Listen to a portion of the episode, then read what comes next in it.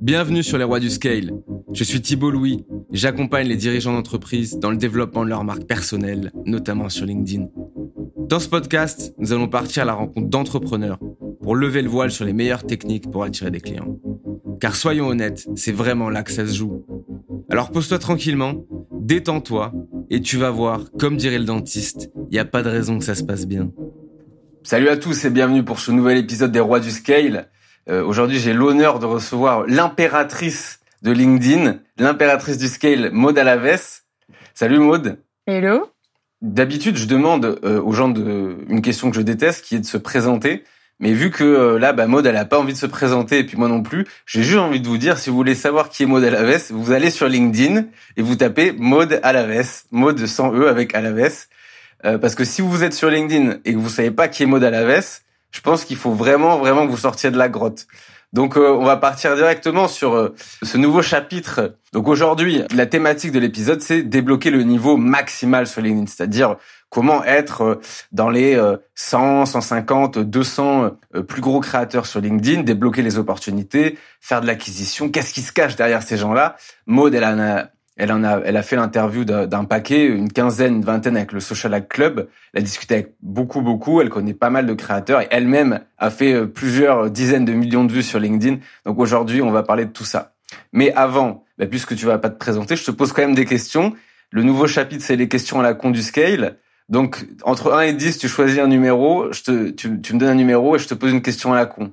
Donc, vas-y. 7. Le numéro magique. 7, ok. Donc, 7 quel est ton post LinkedIn personnel préféré? Quel est le post LinkedIn que tu as fait que tu préfères? Bah, Le dernier. celui qui a fait le plus gros carton. Mais aussi parce que c'est celui qui avait lu mon chat sur la photo, tu vois. Et en fait, je suis contente que euh, mon chat ait fait un carton. Qu'est-ce qui raconte euh, ton post LinkedIn là? Non, après, ouais, plus sérieusement, euh, je trouve que c'était, c'était un sujet que j'aimais bien. Bah, c'était de dire que moi, je bossais le week-end et que ça fait pas de moi une workaholic en fait. Parce que je trouve que tu vois, il y a beaucoup de raccourcis qui sont faits justement sur euh, les gens qui bossent le week-end de manière générale. Et ça me saoulait un petit peu, tu vois. Je trouvais que c'était pas forcément très logique, donc j'avais envie de changer les états d'esprit là-dessus. Et puis bah ça a bien fonctionné, ça a bien pris. Donc euh, forcément, euh, c'est le dernier, enfin c'est le premier, tu vois, qui me vient en tête quoi. Après, il y en a peut-être d'autres que je préfère plus, mais là, en tête, c'est celui-là qui me vient. Ouais. Tu te rappelles de l'accroche ou pas? C'était euh, oui, je bosse euh, le week-end et non, ça ne fait pas moi une workaholic. Mais entre nous, je pense que tu vois, dans l'accroche, là, il y avait aussi la photo. Mais ça, c'est une. Euh, bah, c'est quoi, partons là, direct là-dessus tant qu'on y est? Donc, je vais reprendre ton post, je le prends en live, 6402 likes. Donc là, t'es dans les posts, euh, Ça, c'est dans le top top. Mm. Alors, si on enlève, tu sais, tous les posts fake news, euh, les gens euh, qui mettent des photos d'avocats, euh, des trucs. Enfin, tu as des posts typiques de trucs qui font 10 000 likes, 20 000 likes, c'est jamais. C'est les histoires des meutes de loups. Mais là, tu as fait un post. Enfin, on peut dire que c'est voilà, donc c'est un vrai post. C'est du vrai contenu de créateur. Et t'es dans les. Enfin, c'est un des posts qui a dû le plus cartonner déjà en 2022. Donc je le lis. Oui, je bosse les week-ends. Et non, ça ne fait pas une workaholic. 1, 2, 3. Tout le monde travaille 5 jours sur 7 avec des jours dédiés au travail. Et là, c'est voir plus. Donc en fait, ça, c'est ton accroche. Oui, je bosse les week-ends. Non, ça ne fait pas moi une workaholic. Tout le monde bosse, travaille 5 jours sur 7 avec des jours dédiés au travail. Et là, les gens qui sont intéressés vont lire. Pourquoi tu penses que cette accroche en particulier a fait qu'il y a autant de gens déjà qui aient cliqué sur voir plus? Ah oui, et voilà. Et il y a une photo de toi, de dos, et ton chat qui regarde et on a l'impression qu'on va se faire engueuler par le chat. Qu'est-ce qui fait que ce poste il a pris en fait? C'est quoi le c'est quoi le secret? Je pense qu'il se passe plusieurs choses dans ce poste. Déjà, bon, c'était posté le week-end. Tu vois, donc, bon, c'était du coup. Euh, ça a résonné auprès de tous ceux qui étaient là le week-end en samedi en fait à bosser et qui se sont sentis compris. Donc déjà le sujet, le sujet était nouveau, le sujet a bien marché. Deux, le chat. C'est con, hein, mais je pense que vraiment, tu vois, le fait euh, qu'il y ait euh, Lulu, mon chat, sur la photo, a ramené un petit truc, un autre sujet sur lequel en fait euh, les gens pouvaient commenter en plus. C'est-à-dire que même s'ils n'avaient pas, tu vois, d'opinion sur est-ce qu'il faut bosser le week-end ou pas, est-ce que c'est bien ou pas, ils avaient toujours en fait une idée d'un petit commentaire à mettre euh, pour dire ah dis donc et le chat voilà euh, qu'est-ce qu'il fait là? Est-ce qu'il t'aide à bosser? Tu vois? Et en fait ça ça facilite le commentaire. Et du coup tu vois les gens étaient plus incités à le à le faire d'une certaine manière. Donc en fait il y en avait un peu pour tout le monde quoi. Il y avait d'un côté un sujet profond qui amenait à débat, parce qu'il y a des gens qui ont, qui ont bien débattu sur ce sujet, tu vois, à dire, euh, il y a eu plusieurs arguments, hein, enfin contre-arguments. Il y a eu, euh, oui, ok, mode, c'est valable, mais euh, tu vois pas si t'as des enfants. Il y en a d'autres qui ont dit, ok, mais ça c'est pas s'organiser. Après, il y en a d'autres qui ont dit, ok, mais attends, on a quand même besoin de repos. Enfin, tu vois, il y a eu un vrai débat constructif qui est venu en dessous. Il y a eu ceux qui étaient tout à fait d'accord, qui m'ont dit, ah ok, je me suis senti compris, etc. Et puis, il y a eu ceux qui ont dit, ah mais moi je kiffe le chat, euh, je kiffe ton petit cheval suédois aussi. Euh, ah super la photo, il est trop bien ton pull, euh, tu vois. Il y en avait pour tous les goûts quoi, en fait. Ouais. Comment ça s'appelle ça C'est tu vois parce que tu prends des, des, des, créateurs américains, il y en a beaucoup qui font des posts. Tu vois, je pense à Justin Welch, les posts ils sont hyper carrés. Tu vois, il y a pas un truc qui dépasse et, et bon ça fonctionne. Et t'as d'autres gens qui vont plutôt tu sais créer des un peu des sortes de petites distractions mais légères et, et en fait les gens vont commenter sur ces distractions là. Comment t'appelles ça? Enfin, je sais pas si c'est un nom. Moi, je j'ai mon avis là sur. Bah moi non, mais toi, je sais que tu lui as donné un petit nom, donc vas-y, dévoile-le. Ouais, ben moi j'appelle ça les interstices, c'est-à-dire, euh, en fait, la définition ce serait des éléments euh, qui ne sont pas essentiels au poste, mais qui ne gâchent pas la compréhension et qui permettent en fait de faire un appel à l'action indirect pour les personnes. Donc là, il y avait le chat. Et si t'avais pas mis le chat, les gens ils n'auraient parlé que du sujet. Mm. Et il se trouve que, bah, par exemple, si on prend euh, le poste de la présidente Caroline Jurado, la reine des cryptos, elle a fait un post récemment euh, où elle a dit que voilà, y a, avant elle se sentait seule dans les créateurs de contenu. Elle a dit que c'était comme si elle n'était pas invitée à la boom.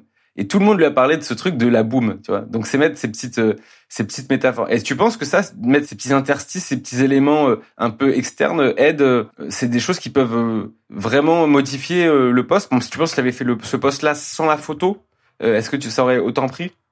Ah, sans la photo, ça aurait moins bien pris, ça, je suis quasiment sûre. Moi, je soupçonne, parce que tu vois, par exemple, le reach est pas autant élevé comparé au nombre de likes, c'est-à-dire qu'il a un très très fort taux d'engagement. Bon, après, là, il est encore au début et puis il est encore en train de croître. Donc, euh... attends, je vais regarder, mais là, je crois qu'il est à 650 000 vues. Alors que, tu vois, il est à 6500. Ouais, c'est ça. Non, il est à 600 000 vues, tu vois.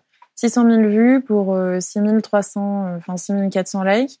Ce qui fait, tu vois, un reach, normalement, il devrait, le reach devrait être plus élevé. Donc, moi, je pense que c'est le dwell time qui est moins bon sur le post. Et du coup, si le dwell time est moins bon, ça veut dire quoi? Ça veut dire qu'il y a en fait euh, pas forcément, euh, tu vois, il y a une large partie de gens, à mon avis, qui n'ont pas forcément cliqué sur en savoir plus, mais qui se sont arrêtés en fait juste pour liker la photo, quoi. Genre ils se sont crus sur Insta, tu vois. Je soupçonne ça.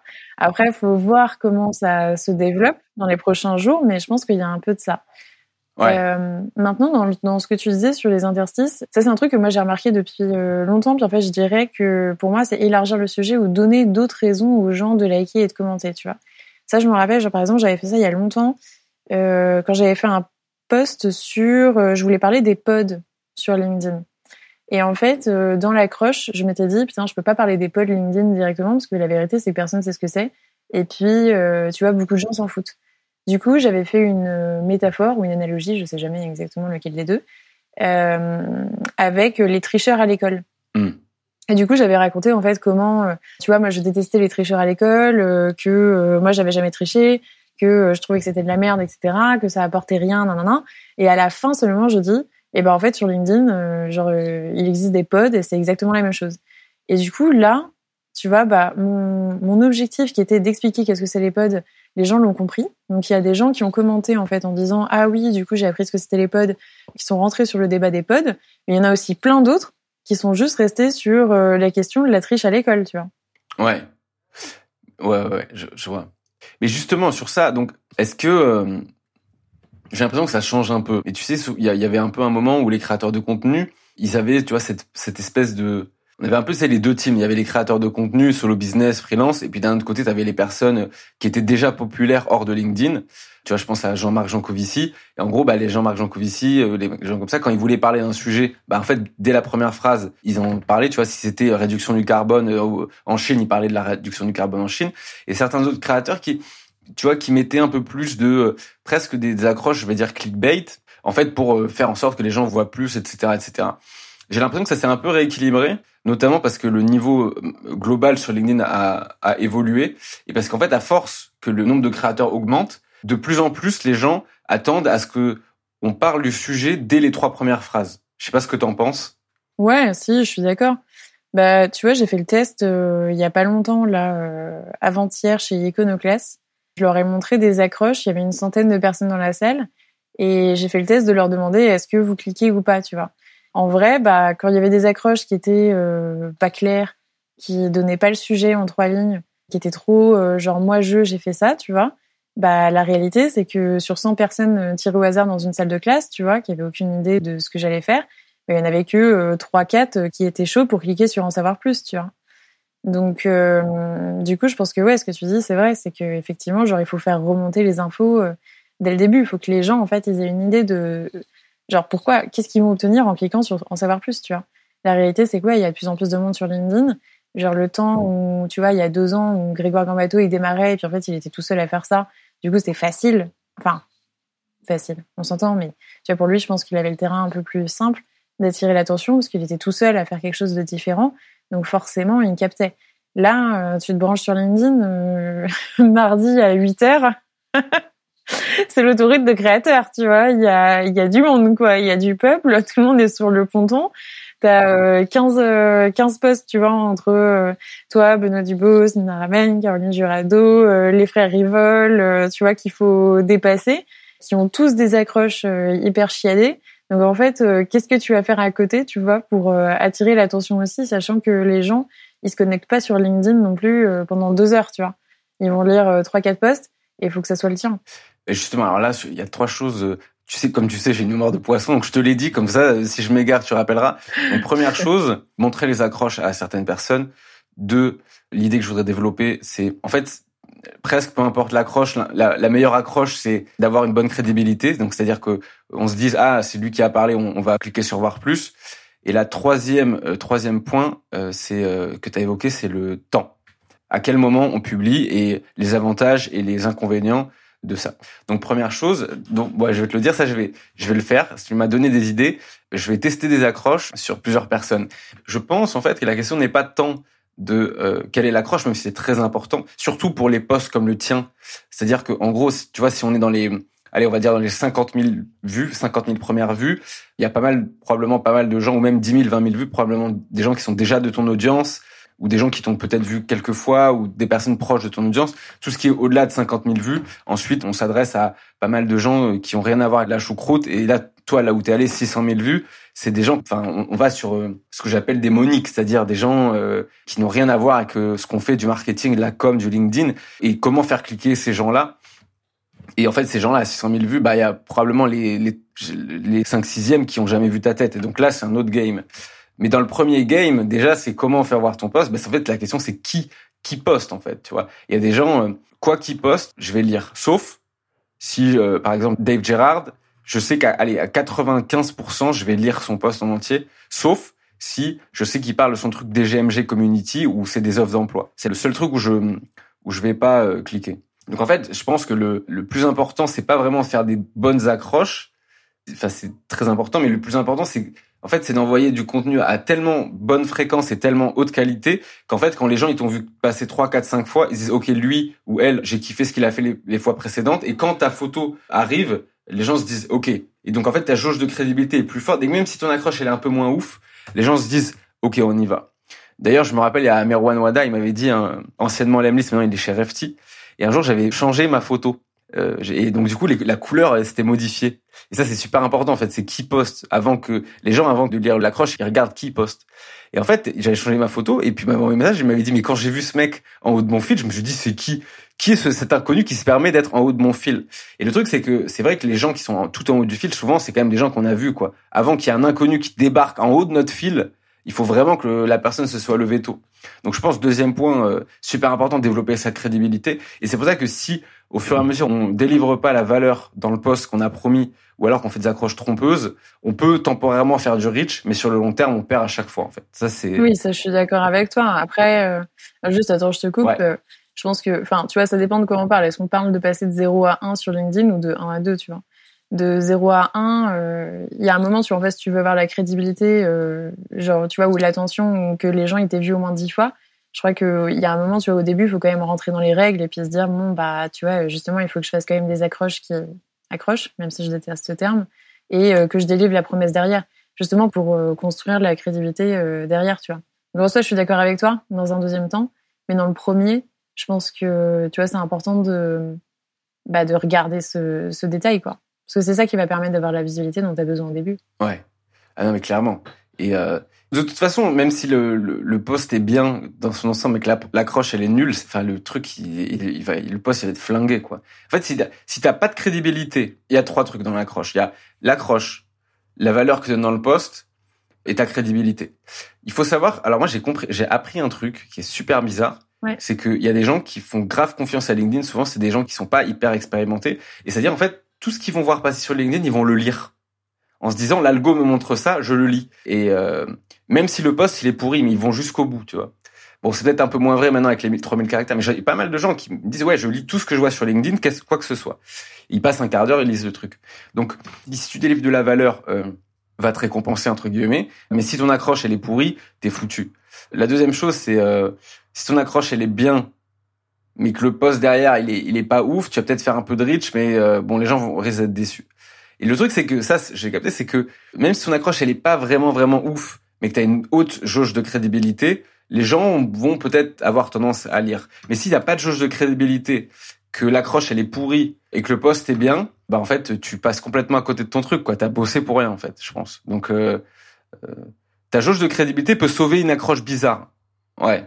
Et tu disais, ouais, donc passer... Euh, bah, passer 0 à 1 et 1 à 2. Mais justement, c'est quoi passer de 0 à 1 À partir de quel moment on commence à être à peu près euh, dans le game sur LinkedIn? En termes, je sais pas, d'abonnés, de reach euh?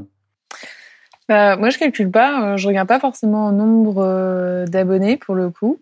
Enfin, peut-être un peu, je dirais que...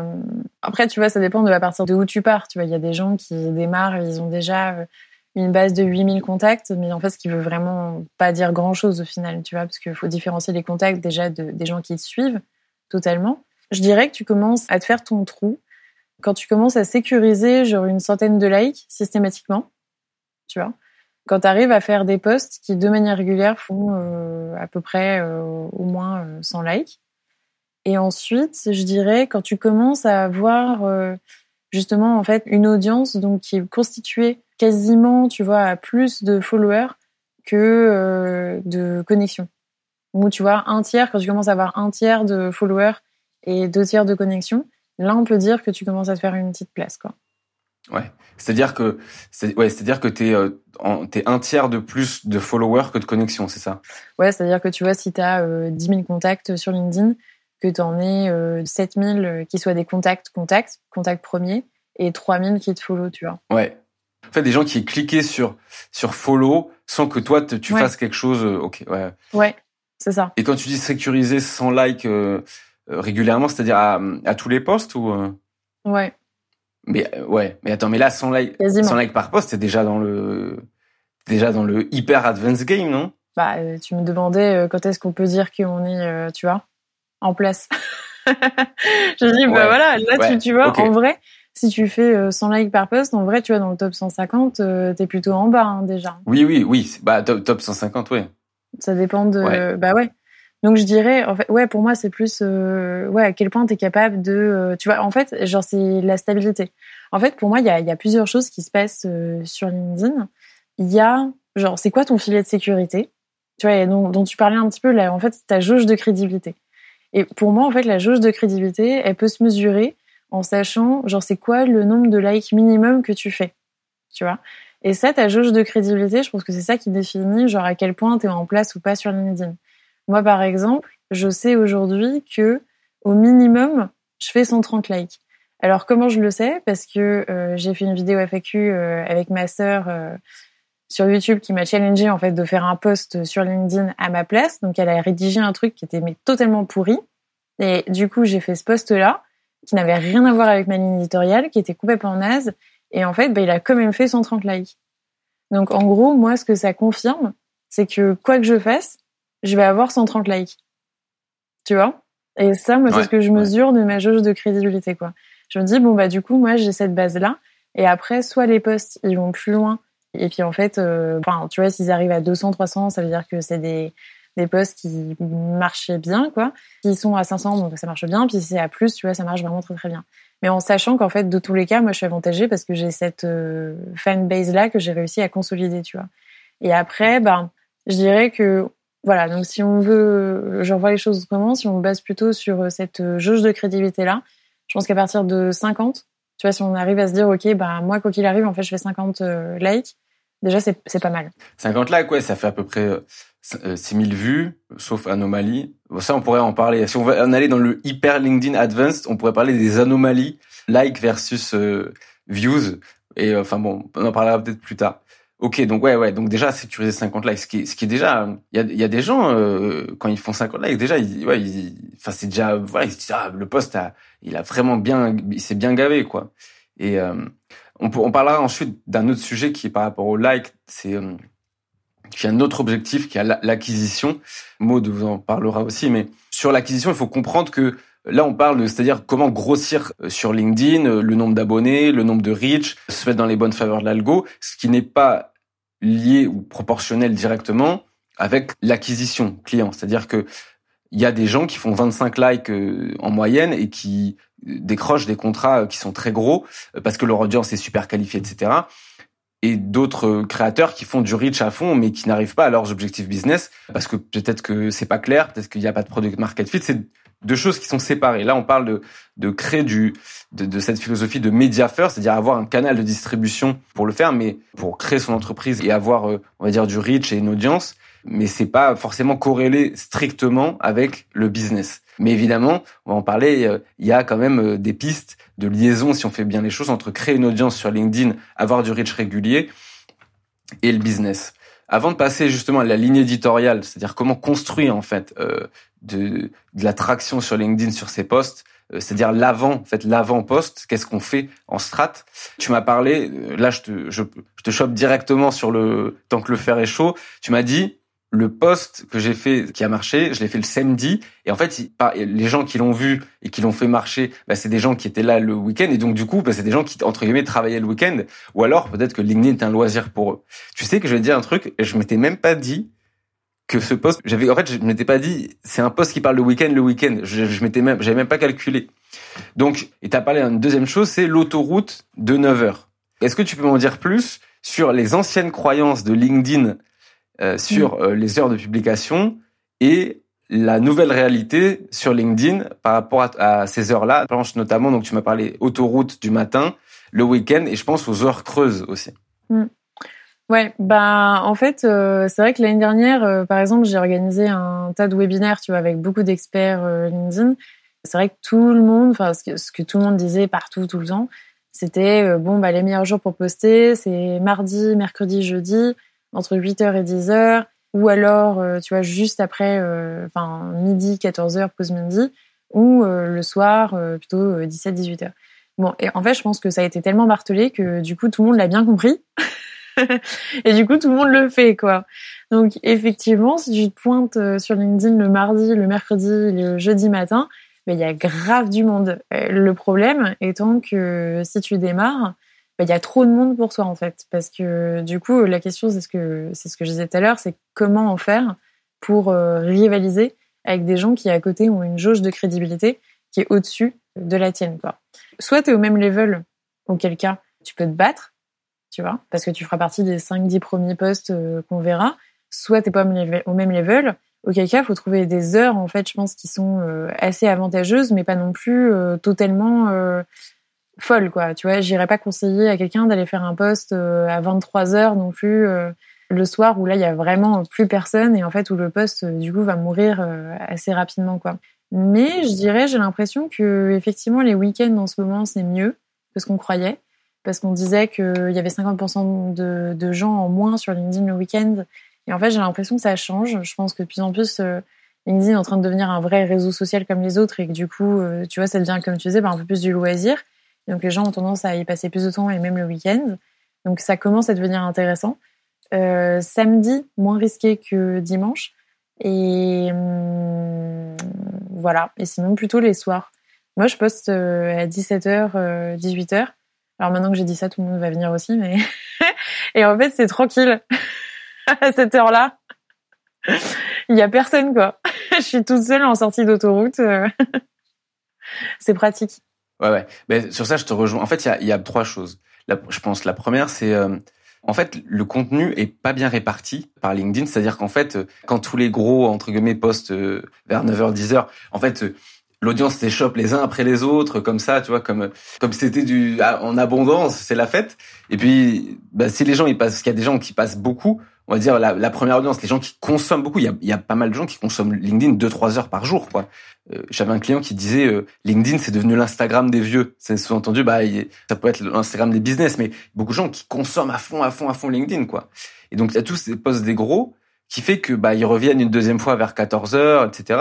Et en fait, il y a un moment où ils ont consommé tous les gros. Il y a plus de gros, en fait. Et du coup, bah, euh, soit euh, ils ont pas leur euh, les postes de leurs influenceurs entre guillemets préférés, soit c'est des postes un peu plus distants, un peu plus lointains de de ce qu'ils font. Et bizarrement, bah, du coup, quand il y a quelqu'un qui se réveille et qui lâche une grosse saucisse à 18h30, bah, il capte tout. Parce que là, les gens se disent ah bah il y a du frais dans mon feed le soir. Et je pense que ouais, donc là tu disais 23 heures, oui, lâcher une saucisse à 23 heures, c'est pas l'idéal. C'est sûr, j'irais même plutôt tu vois 2 heures, 3 heures du matin. Mais vous pouvez même lâcher des saucisses à 21 heures en fait parce qu'il y a des gens qui consomment ça le soir comme un loisir. Donc ça, je suis complètement d'accord avec toi. Le week-end, c'est pareil. Le samedi et le dimanche, il, suffit de voir LinkedIn, ce qu'ils présentent comme poste, quoi. Ils savent même plus quoi faire. Ils présentent des postes d'entreprise. Parfois, ils t'envoient des postes qui datent d'il y a une semaine. Enfin, ils t'envoient des trucs trop bizarres. Donc, tout le contenu frais est mis en avant. Hein. J'ai fait des scores de, de fou. Euh, bah, toi, t'as fait ton meilleur poste, ton, plus gros hit, c'est samedi à euh, midi. 13h30, ouais. Ouais, 13h30. Pire il a plus de règles. en plein milieu du déj. Donc, euh, il y, a, y, a, vraiment plus d'horaire. Il n'y a plus de règles. Ouais, donc c'est ça en fait, c'est ça. Et mm. c'est le truc, c'est euh, moi ce que je dis, c'est en euh, en position minoritaire adopter des tactiques différentes des leaders. En gros, euh, bah, si tu veux faire la guerre avec les, les gens à 10 heures, ça va pas le faire quoi. Donc en fait, si t'es plus petit, je pense qu'il faut plutôt faire la guerre avec tes armes à 17h, 18h et, et le week-end. Je pense que les gens doivent poncer le week-end et s'ils ont peur de d'être pris le week-end, parce qu'évidemment, il y a aussi le fait de, il faut être dispo après pour interagir. Euh, peut-être éventuellement euh, programmer leur poste ou autre. Donc là, sur ça, complètement d'accord. Le paradigme des heures a complètement changé.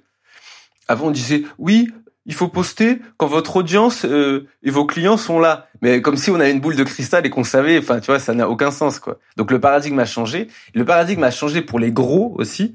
C'est que il y a la cloche la cloche de, de LinkedIn. Je parle pas de, je parle pas de toi, Maud. Je parle de la, la fameuse cloche de LinkedIn. la... T'as sonné ma cloche? ouais. Et euh, ouais, la, la, cloche, donc la fameuse cloche, que c'est que en fait en haut à droite des profils, maintenant vous pouvez avoir la cloche, qui fait que il y a des gens qui reçoivent des notifications sur leur smartphone. Alors au moins sur LinkedIn, il y a des gens qui m'ont dit qu'ils reçoivent des notifications sur leur smartphone comme moi je poste. Et du coup leur smartphone vu qu'ils l'ont aussi tout le temps, ce qui fait qu'en fait il y a une prime, il y a une nouvelle prime pour les gros je sais pas si tu l'as remarqué, sa mode, mais que en fait avant tu les posts s'étalaient beaucoup plus au niveau du reach euh, sur le temps. Et moi j'ai vu qu'en fait j'ai une grosse prime au gros qui est que en fait dans les 30 premières minutes ou 20 premières minutes, j'ai un taux d'engagement qui est beaucoup plus fort parce que bah, probablement que les gens sont plus euh, sont alertés très rapidement ceux qui ont la cloche sur moi. Je sais pas combien de gens ont la cloche sur moi, j'ai ce serait intéressant de savoir ou toi. C'est vrai que c'est c'est dommage qu'ils le disent pas ça. LinkedIn. Mais ouais, non, moi je remarque ça aussi. Euh, bah avant, rappelle-toi euh, quand on faisait des posts en une heure, qu'on avait euh, 3000 vues, tu vois, et qu'on faisait 50 euh, likes, on se disait, euh, enfin 50 ou 60 likes, on se disait putain ce truc il va faire un carton quoi. Et genre on savait que ça allait faire au moins 500 likes, tu vois. Aujourd'hui, si on fait 50 likes en une heure, tu vois, on sait que ça va plutôt faire 100, 150, genre likes à terme, tu vois, ou genre voire 200 ouais, en fait, la cloche nous aide grave. Enfin, je vois complètement que en, une heure, en fait, je fais euh, la moitié du reach, euh, souvent de, des posts. Quoi. Ouais, ouais, c'est clair. Enfin, tu vois ce que je veux dire? Genre, s'il atteint 500 likes, en fait, en la première heure, il aura fait, euh, il aura fait 150. Et la deuxième, il va en faire 100 de plus. Et tu vois, et en fait, genre, en fait, tout se fait dans les premières heures, quoi. Ouais. Ouais, ouais. En fait, ça, je pense que ça dépend de la durée de vie du. Je sais même pas, faudrait trouver un nom, mais ça, de la du type de poste parce qu'il y a des postes qui sont destinés en fait à aller loin.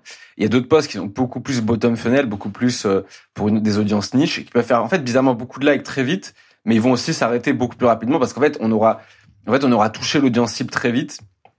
Et ça c'est euh, ça on pourra en parler. Moi c'est quelque chose je pense une strat que j'ai remarqué euh, là on va aller super loin mais donc pour les auditeurs reprenons qu'est-ce que c'est le top funnel donc tofu, middle funnel, euh, mofu et bottom funnel, fou, c'est plus votre poste peut être compris par un nombre important de gens, plus il va être haut au niveau du funnel. C'est-à-dire que si vous faites un sujet sur les retards en réunion, il y a quasiment 95% des gens qui passent sur les lignes qui peuvent être impactés par ça. Donc ça veut dire que l'audience potentielle du poste, elle est très grosse.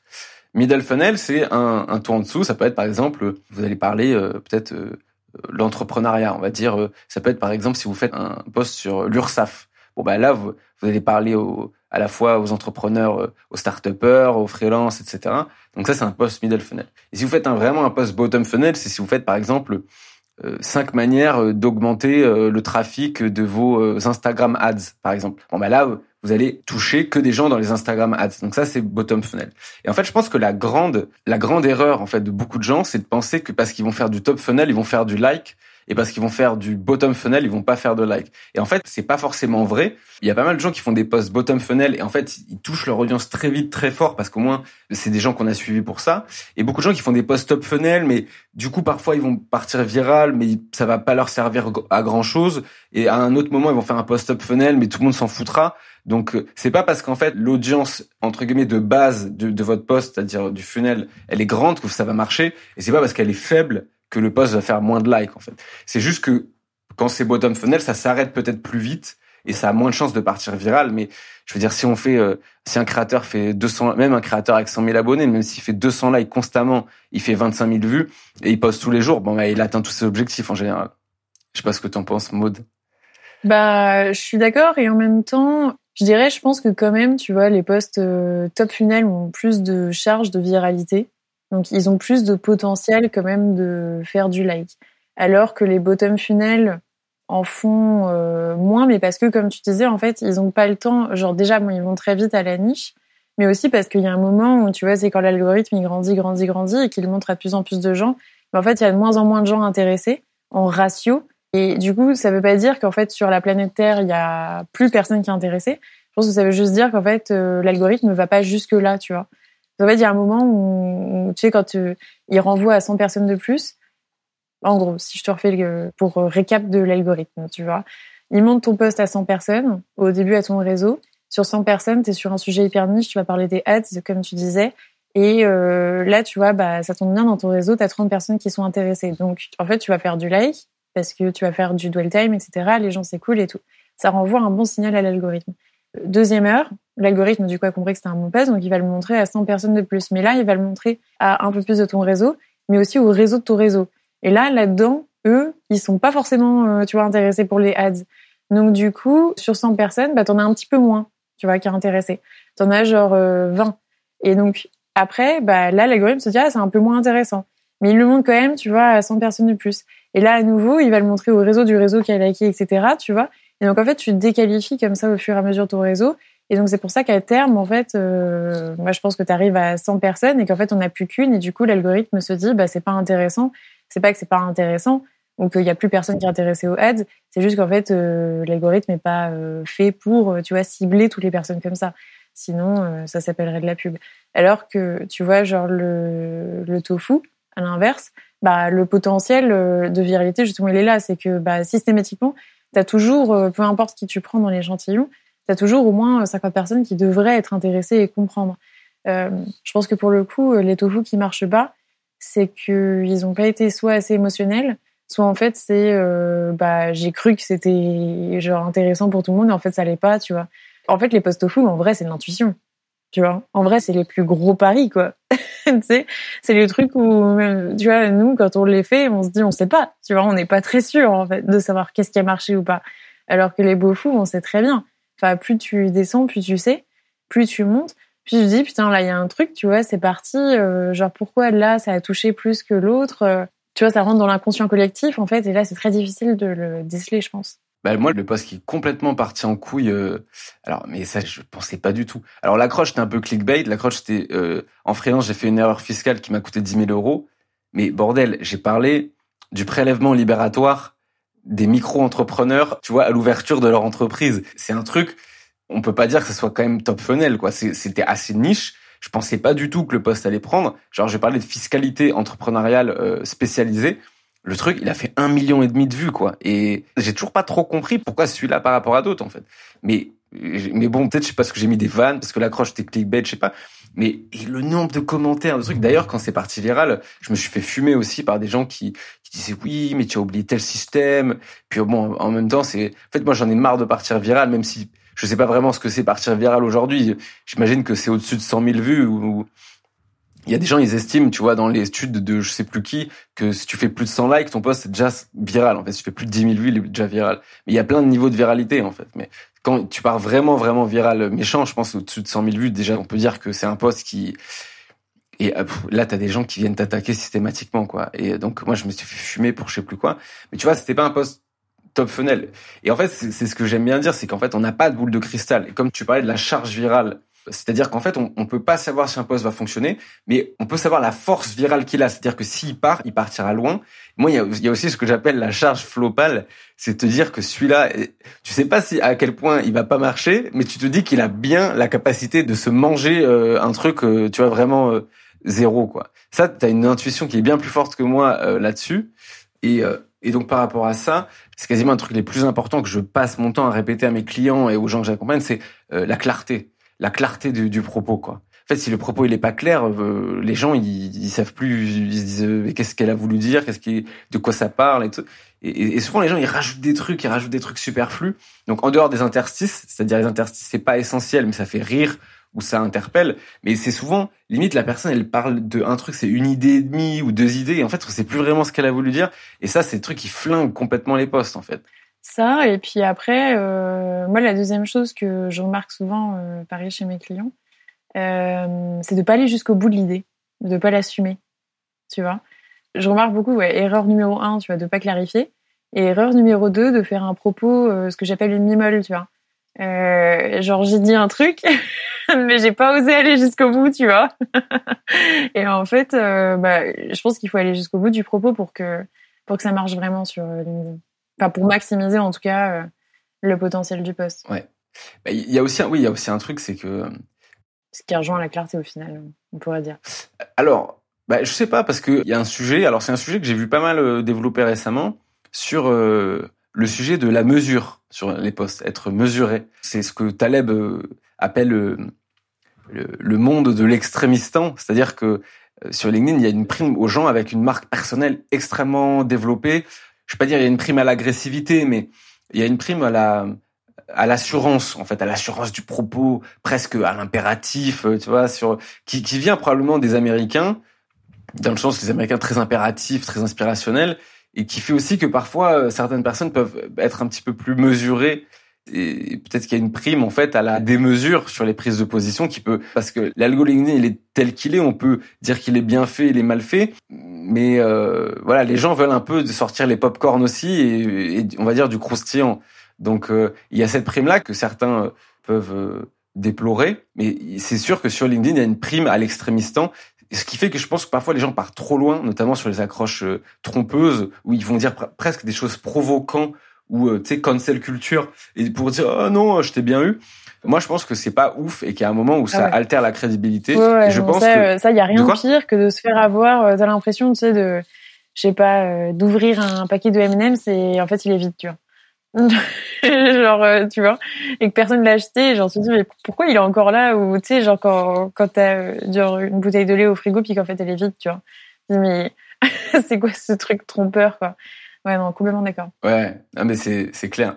Mais moi, je me suis fait fumer hein, sur des posts. Euh, j'ai parce que j'avais des frameworks, tu sais, là, bonjour à tous sauf, là, c'est une belle journée pour faire ci, ça. Et tu vois, il y a plein de gens qui ça les gonfle. Et en plus, ils voient que tu fais un truc en une ligne, c'est une blague, tu fais 500 euh, likes, 1000 likes. Et des gens, ça les rend ouf, en fait. Donc, mais le truc, c'est que pour ma décharge, entre guillemets, je pense pas que c'était forcément ouf pour ma crédibilité. Mais deux choses. La première chose, bah, c'est que j'écris des posts LinkedIn pour les gens. Donc, il faut bien que je teste. Euh, les heures, etc. Et la deuxième chose, c'est qu'en fait, bizarrement, contrairement à ce que les gens pensent, ça m'a rapporté pas mal d'audience et pas mal de clients, euh, notamment des clients qui avaient envie de se marrer, quoi. Tu vois, le poste euh, bonjour à tous, sauf aux gens qui demandent à ce qu'on commente leur poste pour recevoir un PDF claqué. J'ai beaucoup de clients qui m'en ont parlé et genre il y a des gens ils m'en ont parlé un an après ou six mois après. Ils m'ont dit mais ah mais c'était trop drôle, j'ai rigolé pendant trois jours.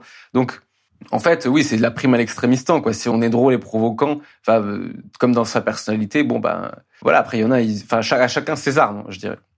Ce qui nous amène à un sujet donc qui est très important, c'est comment on construit une putain de ligne éditoriale sur LinkedIn. Genre, qu'est-ce que c'est une, une ligne éditoriale personnelle par rapport à une ligne éditoriale de marque? Ça, les gens, ils comprennent pas ça. Comment on fait Oui, tu vous occupez des pages entreprises. Ils ont pas compris qu'en fait, non, c'est toi qui parles. Et quand tu es une personne, t'es pas une marque. Et là, c'est tout nouveau et les gens se disent, personne sait comment on fait une ligne éditoriale personnelle parce que le paradigme a changé. Donc, euh, Maude, comment on construit une ligne éditoriale pour une personne? Voilà, je veux dire, euh, ce qu'on explique euh, partout tous les deux, euh, je pense qu'on est d'accord hein, sur. je vais te ressortir le tofu, mofu, bofu. Hein. Je pense que ça, c'est l'étape 1. En gros, de trouver trois piliers globalement de sujets en fait qu'on va aborder, de se dire qu'il y en a un qui est là vraiment pour faire de la visibilité, qui est plus lié à soit ses passions ou à sa life en fait, mais il y a un moment où il faut construire son personal branding, il faut construire sa backstory. Moi, c'est ce que je dis tout le temps. Les gens, s'ils suivent pas une marque, justement, ils suivent une personne. En fait, on a besoin de savoir c'est qui cette personne, qu'est-ce qu'elle fout là, d'où elle vient. Il y a quelqu'un qui fait ça très bien, je trouve, enfin, euh, qui faisait ça très bien, mais bon, on verra ce qu'il va faire, tu vois. Mais Grégoire Gambato, je trouve qu'il a vraiment fait ça euh, super bien sur LinkedIn. En fait, dans tous ses posts, enfin pas tous, mais tu vois, euh, régulièrement, il mettait des touches de backstory à certains moments et parfois il faisait des posts statement qui racontait un peu plus son histoire. Donc, tu vois, par exemple, Grégoire Mato, tout le monde sait qu'il est né à Grenoble, qu'il euh, a grandi dans une famille qui n'est pas du tout entrepreneur, que euh, en fait après il s'est fait refuser de toutes les écoles de commerce, que finalement il est venu à Paris dans l'idée de construire ses boîtes, qu'il a fait une première, puis une deuxième, puis une troisième, et qu'en fait là sa quête c'est la revanche d'y arriver, c'est la revanche de montrer au monde qu'il est capable de le faire, tu vois, c'est ça qui l'anime. Et en fait, bah ce qui se passe, c'est que ça, c'est un personnel branding hyper fort où du coup, euh, tout le monde en fait va se retrouver là-dedans dans le côté, euh, ok, ben en fait, moi, je fais pas partie des élites, défavorisées, et du coup, je vais quand même essayer de montrer que c'est possible. Donc, tous ceux qui sont dans cette quête-là vont se rassembler à ça. Et puis après, euh, bah derrière, il peut faire ce qu'il veut comme projet, quoi. Donc, en gros, pour moi, le pilier numéro un, c'est ça.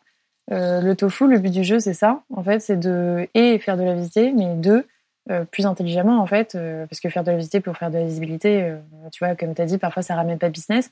Par contre, si on veut l'utiliser pour son pour son business et sa cred, bah, au moins l'utiliser en fait pour raconter sa story. Et puis derrière, ça nous sert pour bah, notre vie sur le long terme. Après, un sujet plus domaine, domaine d'expertise. Donc moi, par exemple, très largement, je suis dans le marketing. Et donc là, je vais parler du marketing en fait à des gens qui sont pas du tout dans le marketing en me disant bon bah il faut au moins qu'en fait euh, ceux qui comprennent rien à ce que je fais comprennent que je suis dans ce domaine-là. Et après des postes euh, beaucoup plus spécialisés, fou comme tu disais, où là on va vraiment ramener son expertise etc. Une fois qu'on a ça, on fait des verticales dans l'autre sens où là on se dit bon bah sur LinkedIn les gens ils sont là pour quatre raisons et pas plus. Euh, ils sont pas là pour voir de la pub, soit ils sont là pour inspirer, soit ils sont là pour divertir, euh, informer ou éduquer. Et en fait, une fois qu'on a ça, donc ce qui est l'équivalent en fait des quatre AAA euh, que, que toi comme as comme modèle euh, Thibaut, analytical que je connais un peu moins parce que c'est en anglais, mais en fait c'est l'équivalent de, de, ça, éduquer, informer, inspirer. Et j'ai perdu le dernier là, divertir, voilà. Et en fait, quand on a ça, donc ce petit tableau là, ben on rentre toutes les idées de poste là-dedans. Et déjà, du coup, au moins on a une direction, on sait ce qu'on fait. Et surtout, on a une, une, espèce de machine de contenu qui nous donne euh, plein d'idées régulièrement. Ouais, donc le mien, alors le mien, c'est pas le mien, c'est euh, celui de Dickie Bush, donc euh, l'américain. C'est donc c'est les 4 A, c'est actionnable. Donc actionnable, 5 tips pour acheter vos cryptos par exemple. Analytique, ça va être voici mon analyse du rapport de la Gen Z par rapport aux cryptos inspirationnel, ça va être euh, il y a cinq ans, j'étais dans une boîte euh, à la défense, euh, ça l'est pas du tout. Aujourd'hui, j'ai une startup dans les cryptos qui fait 10 millions. voici mon histoire. Et anthropologique, ça va être pourquoi les gens, donc ça va être plus prendre plus de hauteur, ça va être pourquoi la crypto-monnaie est une monnaie parallèle et complémentaire aux monnaies d'État, par exemple. Donc en fait, ça va être comme ça.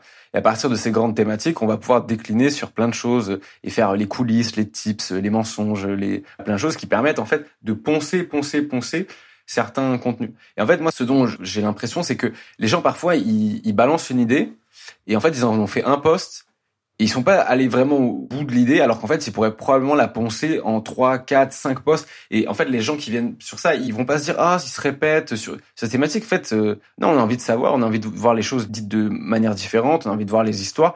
Plus, comme tu dis, la backstory, c'est-à-dire, euh, ben, on veut savoir, en fait, à un moment, à un moment, c'est du Netflix, en fait, la marque personnelle. C'est, on est là pour suivre le, la personne et aussi comprendre d'où elle vient, etc. Et puis pour, euh, parce qu'il y a des gens, ils ont envie de s'inspirer. Et puis c'est, c'est à la fois du divertissement comme voilà, enfin les gens viennent pas que pour euh, comme avant sur LinkedIn, euh, je sais pas juste euh, des offres d'emploi et, et donne-moi ton rapport d'expertise de d'une boîte qui va faire de je sais pas du rapport de Microsoft sur les soft skills quoi. C'est beaucoup plus gros en fait.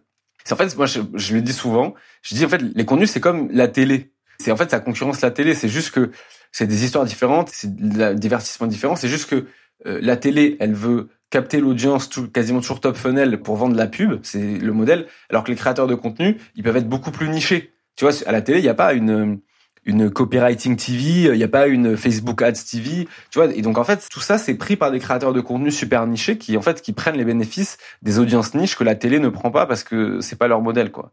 Donc euh, donc toi tu disais donc ta ligne édito. Redis-moi un peu comment tu l'as c'est quoi tes grands sujets toi sur euh, sur la ligne édito? Moi, personnellement, euh, Tofu, j'ai mis ma life d'entrepreneur. tu vois, mes combats. Genre, par exemple, euh, je bosse le week-end et je suis pas workaholic, tu vois, euh, typiquement Tofu. Mofu, plutôt marketing. Bofu, là j'en ai trois, plusieurs, en fait ça varie, tu vois, mais en gros c'est LinkedIn, création de contenu, puis après je rentre dans le détail, tu vois, copywriting, audience building, tout ce qui est vraiment autour de ça, quoi. Et une fois que tu as ça, tout ce qui finit en ing, en... et après tu déclines sur euh, sur les quatre euh, fonctions ou 4A. Donc inspirer, aspirational, comme tu disais, éduquer, actionable, actionable là, informer, analytical ou euh, divertir, qui correspond à anthropological. Bon bah top. ça te fait un petit tableau en fait, tu vois. Ouais, tableau, ouais, en deux entrées. Trois en colonne, quatre en, en vertical, horizontal. Yes. Toi, tu prends trois grandes thématiques, euh, mais je pense qu'on peut en prendre entre deux et cinq. On peut. Hein. Hmm? Oui, oui, euh, tu vois, d'ailleurs, en fait, j'en ai plutôt cinq, parce qu'en fait, tu vois, j'en ai une euh, tofu, mais en vrai, d'ailleurs, même la manière dont moi je considère les tofu, je me dis, bon, de manière générale, c'est plus je raconte ma life d'entrepreneur, mais on n'est pas à l'abri, tu vois, que, bah, par exemple, récemment, j'ai fait un post où j'ai raconté, tu vois, mon aventure de mannequinat. Bon, ça n'a rien à voir avec le sujet entrepreneuriat. Mais tu vois, c'était l'occasion pour moi de raconter ma backstory. Je savais que c'était un sujet, tu vois, c'était une cartouche à jouer en tofu. Je savais que c'était un poste qui pouvait euh, être intéressant, qu'il y avait des choses à raconter là-dessus. Et du coup, euh, bah, je m'autorise, tu vois, un écart sur ma ligne édito parce que ça rentre quand même, en fait, dans l'histoire de, de Model AVS, ça rentre quand même dans mon personal branding. C'est peut-être pas, euh, tu vois, marqué dans le marbre, mais bon, bah, de toute façon, les choses, elles bougent. Hein. Ça bouge aussi en fonction de nos projets, de ce qu'on fait, de, tu vois, je pense qu'il faut pas avoir peur de ça non plus. Hein. Bah clairement. Puis de toute façon, si on fait ça de manière mathématique, c'est comme quand on dit aux échecs, aux jeux d'échecs, c'est euh, il faut apprendre à obéir pour euh, commencer à désobéir. Mais il y a un moment, euh, si on sent un truc et on a envie de parler d'autre chose, tu vois, je sais pas, moi je, je parle souvent même de trucs un peu pas à la con. Je vais pas dire que je, parle du match de foot, mais je peux glisser des trucs comme ça. Mais si parfois j'ai envie de parler d'un truc, bah je vais dévier mal édito. Souvent, ça marche moins bien, ou parfois ça marche mieux, bizarrement. Mais je sais pas, juste et comme je sais plus qui disait, en fait, créer une marque personnelle, le plus simple, c'est de parler de choses qui nous font plaisir et qui nous passionnent et que et de pas se forcer en fait à se dire à faire l'expert. Donc euh, sur ça, c'est clair. Bah écoute, on arrive à la, à la fin du podcast. Je, te, je vais te parler de allez deux dernières questions, on va dire. ok. Alors on va commencer par. Euh, j'allais te poser deux questions. Donc une question sur l'acquisition parce qu'on n'a pas beaucoup parlé et une question sur les secrets des meilleurs. Non, je vais te poser trois questions. Allez, on va essayer de faire ça vite. Donc si tu devais donner des conseils pour quelqu'un qui est là pour créer du contenu sur LinkedIn, pour faire de l'acquisition client. Qu'est-ce qu'il faut qu'il fasse pour faire de l'acquisition client? On ne parle pas de prospection, hein, qui est possible de faire avec une strate de contenu, mais quelle est une bonne strate de contenu pour faire de l'acquisition client? C'est-à-dire pas abonnés, etc. Des gens qui viennent pour le business, quoi. Ouais. Bah, je pense déjà il faut avoir une idée très claire de qui on vise. Euh, de savoir du coup comment eux il faut leur parler. Il faut être euh, sûr de. Après, comme tu disais tout à l'heure, tu vois, à viralité égale n'est pas égale acquisition parce que dépend derrière de euh, ton business, tu vois. Si tu as de la grosse traction, si tu as un produit avec un super produit market fit, tu vois, il suffit de poster Et voilà, hein, ça va être la boulage, j'ai envie de dire, tout le monde va débarquer, quoi. Si tu es en train de tester ton produit, que tu es en train de tester ton marché, ton offre, etc., ça peut prendre un peu plus longtemps. Mais donc, plus tu as un market fit euh, qui est testé, approuvé, plus tu sais à qui tu t'adresses, plus, en fait, euh, forcément, tu vas pouvoir clarifier dans tes posts, t'adresser à eux vraiment précisément, montrer leurs problématiques, montrer que tu es expert, tu as dans tes posts euh, beau fou, et puis ensuite coller à eux sur leurs passions en parlant de toi-même de tes passions qui, comme de par hasard, ce seront les mêmes que eux, tu vois. Je dirais ensuite, ce qui est important et ce qu'on sous-estime souvent, c'est l'importance du profil. Mais le but du jeu, pour moi, du contenu, c'est d'attirer, tu vois. Mais après, la conversion, elle se passe quand même sur le profil. Donc, en gros, il faut que ton profil il soit hyper léché, euh, que le personal branding soit fort et que on comprenne très rapidement en fait qu'est-ce que tu as à offrir, c'est quoi les bénéfices, et puis qu'il y a un call to action vraiment, tu vois, que genre il y a un contact qu'on puisse prendre et que les gens puissent passer à l'action. Parce que sinon, en fait, bah t'es visible, mais on sait pas ce que tu fais, on sait pas ce que tu vends, tu vois, et en fait, tu maximises pas du coup les opportunités. Je pense que le principal, c'est ça. Euh, en gros, pour mettre un maximum de chance de ton côté, c'est ça, quoi. C'est euh, essayer de faire un maximum de visibilité sur le contenu. Donc, en jouant avec tout ce qu'on a dit euh, juste avant, donc des tofu, des mofus, des bofus, quoi. Et puis après, bien faire le lien avec l'audience en clarifiant bien ton profil derrière. Et après, bah, la dernière chose, c'est on verra, tu vois, ce qu'on découvrira si ça attire ou pas je veux dire, si tu as des clients ou pas en acquisition, c'est est-ce que le produit que tu vends est bien ou pas, quoi. Ça, on peut pas le savoir. C'est la variable que, tu as. Ok. Et euh, bah, écoute, dernière question. À ton avis, c'est quoi, si on devait synthétiser les secrets des meilleurs sur LinkedIn Ce serait quoi en fait? Qu'est-ce qu'ils qu'ils font ces gens qui font que ils ont des audiences qui sont beaucoup plus grosses à 40 000, enfin 20 000, 15 000, 40 000, 50 000 abonnés, qui font qu'ils ont toujours du like, qui créent des communautés et qu'ils aient des carnets de commandes euh, de business qui soient toujours remplis? Qu'est-ce qu'ils ont de plus en fait ces gens par rapport au reste? Je pense qu'il y a plusieurs choses. La première, je pense que c'est une meilleure euh, écoute du monde. Moi, ce que je remarque euh, chez tous les créateurs de contenu, tu vois, c'est qu'on est tous hyper analytiques, quoi que ce soit euh, tu entre toi et moi, quand je parle avec Nina, Caro, euh, Ulysse, tu vois, genre tout le monde est hyper à l'écoute du monde de manière générale. Tu vois, chaque euh, micro mouvement, on le sent. Tu vois, on est à l'écoute de ah, tu vois, lui il m'a dit ça, ça a résonné. Genre, c'est marrant, c'est la deuxième personne qui me dit ça, tu vois. Et tout de suite, en fait, on va, on va beaucoup écouter ces choses-là. On va déceler les micro mouvements de telle sorte, en fait, à se dire ok, quels sont les sujets qui vraiment tracassent le monde aujourd'hui, tu vois. Je pense que ça, c'est la première chose. Et du coup, on a une bonne intuition sur euh, quelles sont les problématiques du monde en ce moment de manière générale, alors qu'on n'a pas parlé avec le monde entier, tu vois. On a parlé avec euh, quelques personnes, mais on a su, en parlant avec ces quelques personnes-là, qu'est-ce qui vraiment allait résonner chez euh, la majorité du monde, tu vois. Parce que finalement, pour qu'il y ait 6500 personnes, tu vois, qui like un post, c'est qu'il y a un moment, j'ai dessiné un sujet qui allait être quand même, tu vois, poignant chez toutes ces personnes-là, quoi. La deuxième chose, je dirais, c'est euh, le réseau. Ça, on en parle peu. Mais la vérité, tu vois, c'est que je le dis souvent d'ailleurs à, mes clients, c'est que tu vois, quand toi tu fais un post ou quand moi je fais un post, bah, on se like mutuellement parce qu'on se soutient, parce qu'on se connaît et qu'en fait on se like depuis le début, tu vois. On, s'est rencontrés, on avait tous les deux 5000 euh, abonnés à peu près et en fait on est montés ensemble. Alors toi tu as pulvérisé, euh, moi je suis encore à 17 000, mais tu vois, on monte ensemble. Pareil avec euh, avec Nina, avec Ulysse, etc. Et du coup, euh, ça, tu vois, je pense que c'est un truc que beaucoup sous-estiment, la force des alliés. En fait, ils ont l'impression que, genre, euh, enfin, souvent, j'ai l'impression, tu vois, que les gens se disent, ah oui, on se like que entre nous parce que c'est dans l'intérêt, mais en fait, pas tout à fait, parce que, tu vois, c'est quelque chose qui s'est fait en amont, bien avant. Tu vois, on est, on est vraiment montés ensemble, ça fait un an, etc. Et du coup, moi, ce que je recommande, c'est aux gens de se trouver des alliés comme ça. En fait, de se dire, bah, LinkedIn, ça fonctionne comme le lycée. Au lycée, il y a plusieurs tribus, il faut trouver sa tribu, tu vois. Et donc, du coup, ça commence par trouver des gens qui aujourd'hui sont au même niveau et avec qui tu as envie de monter. Parce qu'aujourd'hui, en fait, vous vous likez à 5000, mais genre euh, demain, bah, vous serez à genre 30 000, 40 000 ensemble, quoi. Et le but du jeu, euh, c'est ça. Ça, je pense que c'est les deux choses euh, principales qui font la différence, en vrai, chez les meilleurs. Et après, on rentre dans tout ce qui est un peu plus concret. En vrai, là, en troisième, ça devient plus compliqué de trouver un, truc à dire. Je sais pas, t'en as une, une troisième idée? Alors déjà sur les deux premières idées, ça c'est vrai. C'est vrai qu'en fait, y a quand tu viens de l'extérieur, t'as toujours l'impression, quand t'es au début, qu'il y a de la triche que tu sais les, les gros ils se like et puis ils se commandent et tu sais que c'est une sorte de mafia quoi tu vois et en fait les gens ils oublient que pour monter euh, une audience à 20 000 abonnés enfin ça sort pas de alors il y a des exceptions hein mais souvent les gens ils viennent enfin ils ont construit ils sont parlés. Et puis on oublie aussi un autre truc, c'est que les créateurs de contenu, comme tu disais, alors ça, ça, rejoint ton premier point sur la curiosité et l'écoute et l'intuition, c'est qu'en fait il y a plein de créateurs de contenu qui deviennent assez proches parce que bah, en fait ils ont les mêmes euh, centres d'intérêt. Et alors tout le monde euh, part pas en vacances ensemble, mais il y en a beaucoup qui sont montés ensemble. Et puis ben, j'ai envie de te dire, c'est comme euh, euh, les acteurs. Pourquoi euh, Brad Pitt il, il, sort avec Julie, avec pas Roberts, avec Angelina Jolie? Tu vois, tu pourrais dire c'est bizarre. Les deux, ils sont à l'affiche de films de ouf. Enfin, pourquoi Tu sais qu'ils sont divorcés quand même, hein Oui, ils sont divorcés maintenant.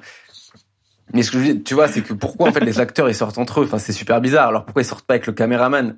Et en fait, parce qu'ils partagent des, des, des, trucs au quotidien, des et en fait, les créateurs de contenu c'est pareil. En fait, ils ont souvent un même état d'esprit, et euh, ce qui fait que bah, pas tous les créateurs de contenu sont là pour euh, pour ce qu'ils fait, mais ils partagent, on va dire, les mêmes euh, difficultés. Quand ils viennent d'un certain, enfin, tu vois, de, de bah, tout le monde part de zéro entre guillemets. Tu disais qu'il y a des gens qui partent de 8000, etc. C'est pas pareil, mais quand on part de zéro et qu'on n'est pas entre guillemets quelqu'un avec de la notoriété en dehors, bah, on, souvent on partage ça. Et en fait, c'est pas que c'est de la triche, c'est que les gens sont sont juste amis et se soutiennent en fait. Après, on peut débattre de est-ce que la qualité elle est supérieure chez des gens qui ont des grosses audiences ou pas. Enfin, tu vois, j'ai pas spécialement de point de vue, euh, mais euh, et sur donc sur ça, c'est deux points. Est-ce qu'il y a d'autres points? Bah, je pense. Attends, et dernier point, du coup, moi, je viens d'avoir le troisième point en tête et je pense que ça va être ce que tu veux dire, c'est la fréquence. Mais alors la fréquence, je dirais surtout la régularité. En fait, euh, mine de rien, genre sur ceux qui marchent aujourd'hui, bah, en fait, c'est ceux qui se sont accrochés le plus longtemps, quoi. En fait, c'est ceux qui n'ont jamais lâché, quoi.